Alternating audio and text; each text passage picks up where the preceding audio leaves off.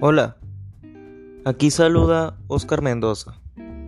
Y el día de hoy vengo a hablar sobre un tema bastante interesante, sobre lo que vienen a ser la caridad, beneficencia, asistencia social y los servicios sociales.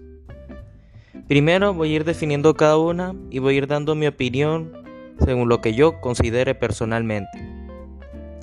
La caridad, primero. La caridad es un acto llevado a cabo voluntariamente, generalmente a título personal, con el fin de aliviar las necesidades básicas de otras personas. La definición de caridad, además, lleva implícita una connotación religiosa. La caridad es la manera más antigua de ayudar a quien lo necesita. Ya desde hace siglos que las distintas iglesias cristianas realizan acciones caritativas, una modalidad del ejercicio caritativo bien conocida, por ejemplo, es la limosna. Hoy en día, como todos sabemos, la caridad sigue existiendo, pero para algo hemos avanzado, y desde el trabajo social sabemos que nuestro trabajo no va por aquí.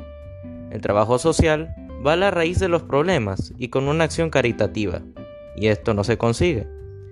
Vemos que hay mucha gente hoy en día pidiendo dinero en la calle, algunas personas les dan dinero. Con ese dinero, durante ese día, pueden comprarse algo para comer. Pero el trabajo social va más allá. El trabajador social diariamente se pregunta, ¿cuáles son los problemas y necesidades de estas personas? ¿Y qué se puede hacer para que esa salga de esa situación? Bueno, una persona que pide en la calle puede tener los siguientes problemas, como mínimo, la falta de ingresos, falta de vivienda, la ausencia de una familia y otras redes sociales que lo sostengan ante esta delicada situación. Estos son los problemas que se consideran en el trabajo social y sobre los que hay que trabajar para que esa persona deje de pedir en la calle. Otra cosa es que se sepa hacer y se consiga, pero bueno, esto ya es otro asunto mucho más complejo. Ahora con la beneficencia, bastante parecida. Este concepto forma parte de la historia.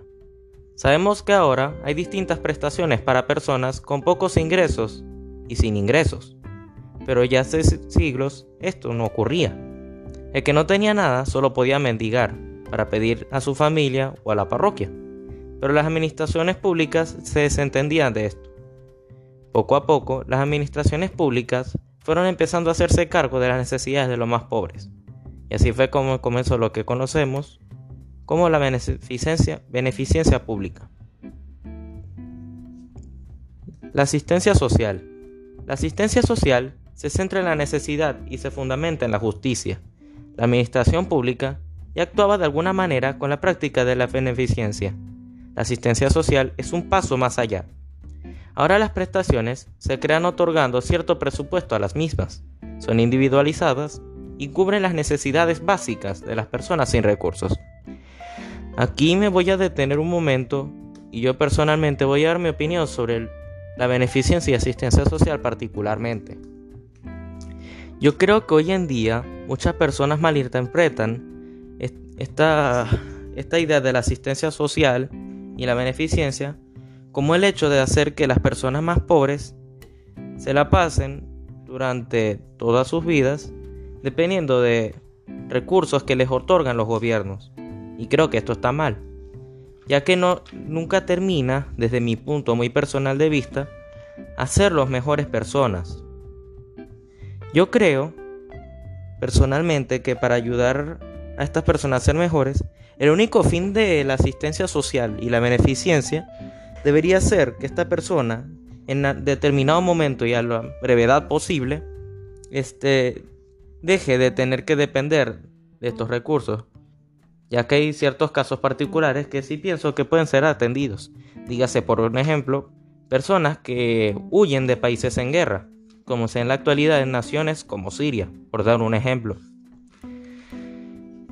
Pero sí, creo que personalmente para ser los mejores personas es ayudarlos y educarlos para que en determinado momento dejen de depender de asistencia social, sobre todo del gobierno ya que esto no les ayuda a prosperar individualmente. Simplemente los, valga la redundancia, los hace dependientes y hace que se queden estancados y no consigan una verdadera prosperidad. Seguimos con los servicios sociales. Los servicios sociales se definen como servicios públicos o como prestaciones técnicas ofertadas colectivamente. Bueno, espero se vea la diferencia entre lo que son la asistencia social y servicios sociales. Esto es muy interesante. Al igual que la educación, sanidad y seguridad social, los servicios sociales también son un instrumento de la política social. No ocurría así con la asistencia social. Por dar un ejemplo real de hace algunos años, la asistencia social en España se dio durante la dictadura de Francisco Franco. En ese momento, España no era todavía un estado de bienestar, existía el sistema público de servicios sociales. También de esta manera se puede ver la diferencia entre un asistente social y un trabajador social. Mucha gente no entiende por qué nos molesta que se les llame asistentes. Tampoco a los enfermeros les gusta que actualmente se les llame ATS. Y creo que se entiende porque pues algo parecido pasa con los trabajadores sociales. Espero estarme explicando. Bueno, para empezar, los estudios de, de asistente social antes no eran universitarios. Una vez se incorporaron a la universidad en los primeros años de la década de los 80 aproximadamente, se denominó a la carrera Diplomatura en Trabajo Social. Actualmente ya no existe nada que oficialmente se llame asistencia social. Además, el trabajador social es el profesional de referencia del sistema público de servicios sociales. Si vamos a ver cualquier ley de servicios sociales, todas hablan de trabajadores sociales y no de asistentes sociales. Con toda esta explicación se puede ver que la figura y funciones del asistente social son propias de, épocas pasadas. Y por lo que me voy encontrando, parece que el trabajo social se va conociendo cada vez más en la sociedad. Un tema que me parece este, primero voy a dar este otra opinión sobre la la los servicios sociales, perdón. Bueno, aquí ya se ha mencionado previamente, hace un momento, lo que es el estado de bienestar. Y voy a dar mi opinión personal. Y es muy parecida a lo que vendría siendo en años, en años pasados la asistencia social.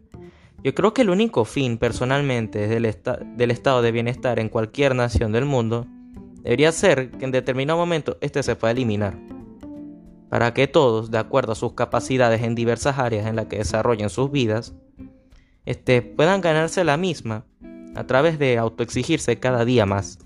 Y esto involucra a personas desde las clases más altas hasta las más bajas, las que sí pienso que podrían ser ayudadas, pero con el único fin de que en determinado momento se elimine la dependencia de, los servicios sociales y puedan prosperar por su cuenta. Creo que de esta manera podríamos construir una mejor sociedad en nuestros países y en todo el mundo, por consecuencia. Y ahora hablamos de los mismos servicios sociales, pero para la infancia y la adolescencia. Tema muy interesante, sobre todo en los tiempos que corren.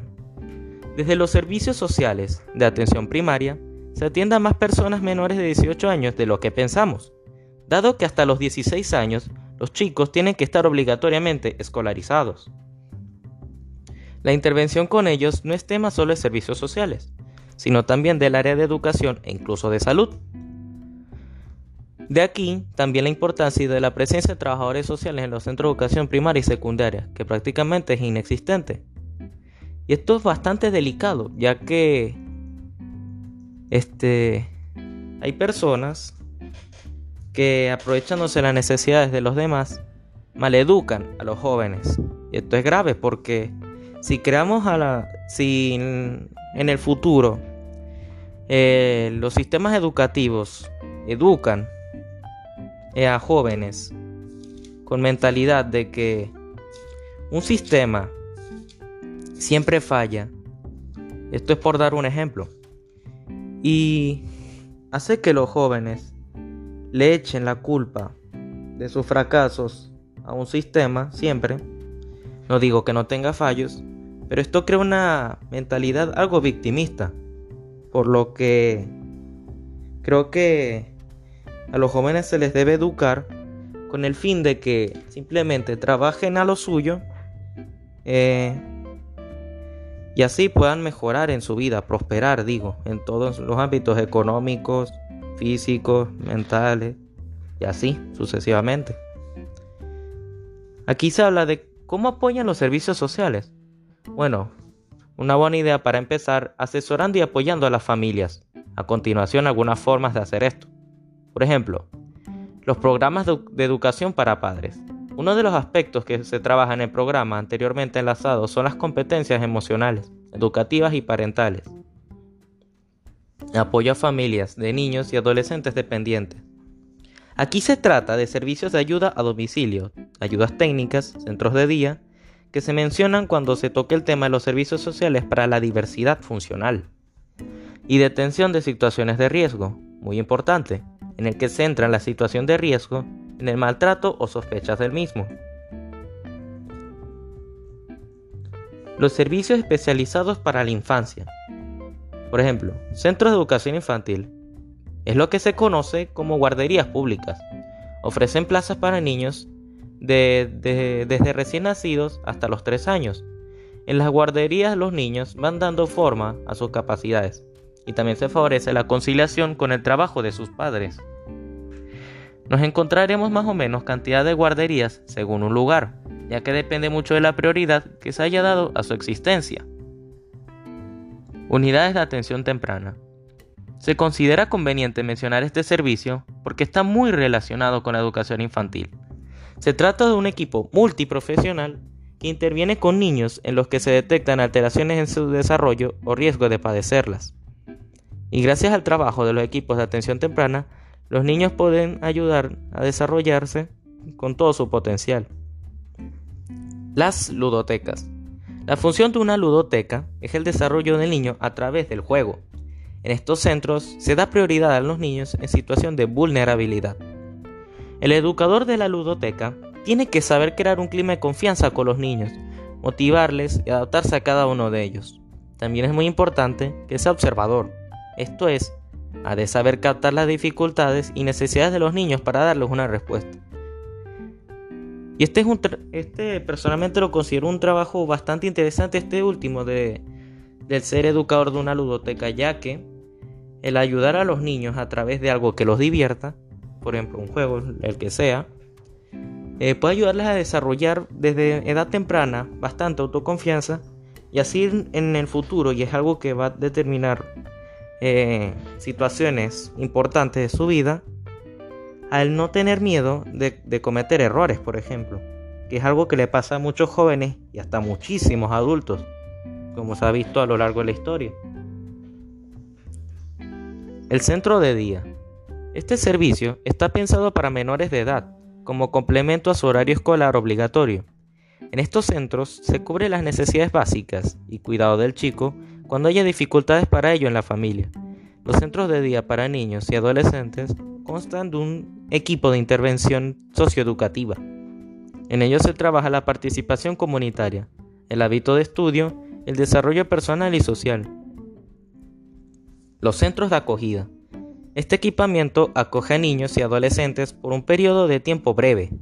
Lo más típico es la acogida de chicos víctimas de malos tratos y en situación de riesgo.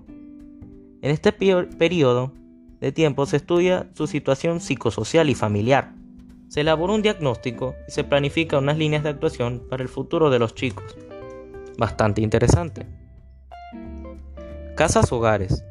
Son servicios habituales para menores de edad en situación de desamparo. A veces se especializan más destinándose a grupos de edad concretos o presentando programas de intervención específicos. Yo creo que estos métodos son bastante funcionales, sobre todo para, como he dicho previamente, aquí ya se explica obviamente familias disfuncionales, familias que abandonan a sus hijos, o sobre todo en el caso, un caso muy actual, yo creo que necesita ser bastante entendido de personas, o sea, de inmigrantes que huyen de países en guerra y que lo han perdido absolutamente todo. Las residencias. En estos centros se ofrece alojamiento y educación hasta que el chico pueda volver a su familia o se tome otra medida. Los centros para menores infractores. Los menores de edad que infrinjan la ley y les corresponde estar en uno de estos centros, previa sentencia judicial, estarán en régimen abierto o semiabierto. Los educadores de estos centros llevarán a cabo con los chicos una labor de rehabilitación e integración social. Se va a favorecer el contacto con la familia y allegados. Esto es bastante importante porque yo creo que si se reeduca o se rehabilita, valga la redundancia, a estos jóvenes se podrán evitar más problemas en la sociedad en el futuro, ya que aprenderán a respetar la ley y a respetar en general la vida de los demás ya que cuando no se respeta la ley eh, puede ser bastante peligroso para la sociedad entera. Centros para menores no acompañados. En estos centros se dispensa atención inmediata de carácter temporal a menores de 18 años procedentes de otros países que llegaron, por ejemplo, a un país como España sin un adulto que se encargue de ellos, por tanto su situación es de desamparo. Esto es que parece tan extraño, en realidad es bastante frecuente en esta nación previamente mencionada. Por dar un ejemplo. Y bueno, ya he dado, creo que ya he dado mi opinión personal sobre sobre este tema bastante interesante. Y bueno, espero simplemente que con el favor de Dios en el futuro se sigan creando, sigan existiendo personas que, que ayuden por motivación propia y de todo corazón a los jóvenes que lo necesiten y personas en general y que es, como ya he dicho, que se les ayude a ser mejores personas, que no tengan miedo a cometer errores, que se les eduque para ser independientes de todo sistema y, claro, respetando la ley y que, se les y que de esta manera puedan prosperar y y así sucesivamente aportarán a otras personas que hayan estado como ellos y los ayudarán a su misma vez a ser mejores. Voy a leer una frase para terminar con este segmento.